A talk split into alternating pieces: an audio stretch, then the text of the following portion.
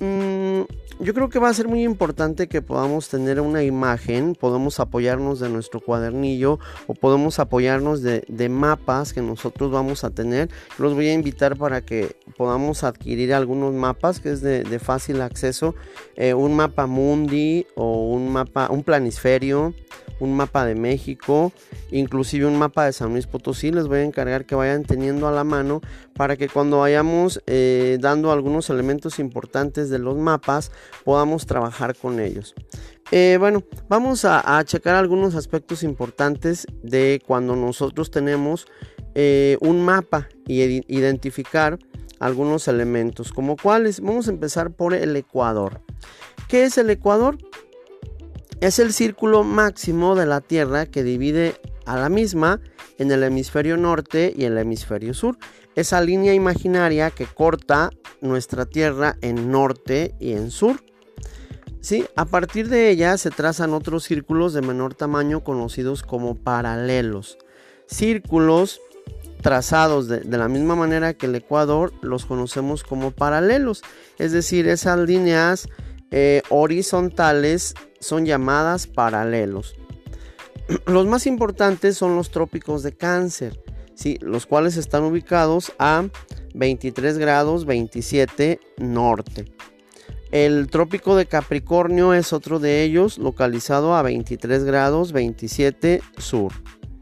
Eh, los círculos polares ártico y antártico situados a 66 grados, respectivamente. Bueno, así como hay eh, círculos horizontales, también hay círculos, eh, o bueno, líneas, más que círculos, hay líneas eh, verticales. Y bueno, por su parte, los meridianos son semicírculos que van del polo norte al polo sur, como ya lo decía. Se les llama meridianos. Cada uno de estos tienen su antimeridiano formado, formando así una circunferencia. El meridiano más conocido es el meridiano de, Greenwich, también conocido como meridiano cero, que divide la Tierra en el hemisferio oriental y el hemisferio occidental. Su antimeridiano se conoce como 180 grados. Si, hay una línea imaginaria que divide la Tierra en norte y sur llamada Ecuador, también hay una línea imaginaria que divide norte y sur. ¿sí? Como ya dijimos, em, meridiano de Greenwich. Bueno, entonces vamos a, ver que em, hay círculos y hay semicírculos, como ya los dije, hay un ecuador, hay un meridiano de Greenwich, hay un trópico de cáncer, trópico de Capricornio, hay círculo polar ártico y círculo polar antártico. ¿sí? También eh, en este caso vamos a, checar las coordenadas geográficas.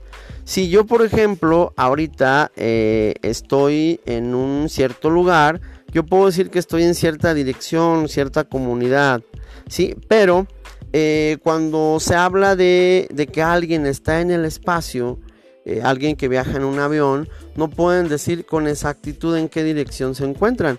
Para ello existen las coordenadas geográficas.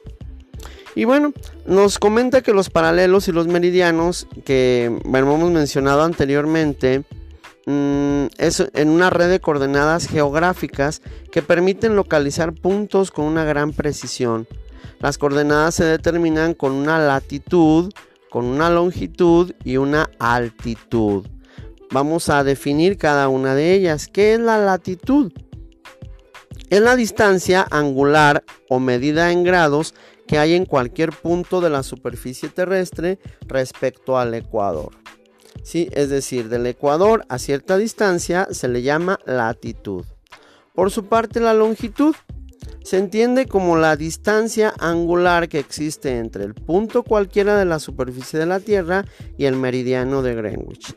Del meridiano de Greenwich a otro punto eh, de distancia eh, se le llama longitud. y bueno, eh, lo último es la latitud.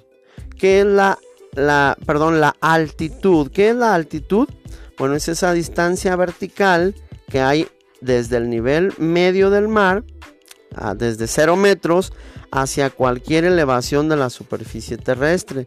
Recuerden que esto de la altitud tiene mucho que ver cuando nosotros nos encontramos a cierto nivel del mar. Las personas que viven más cerca de, del mar viven a cero metros. Quienes viven más lejanos del mar o tienen una cierta altitud, pues va incrementando, ¿sí? Por lo tanto, va incrementando o disminuyendo la altitud.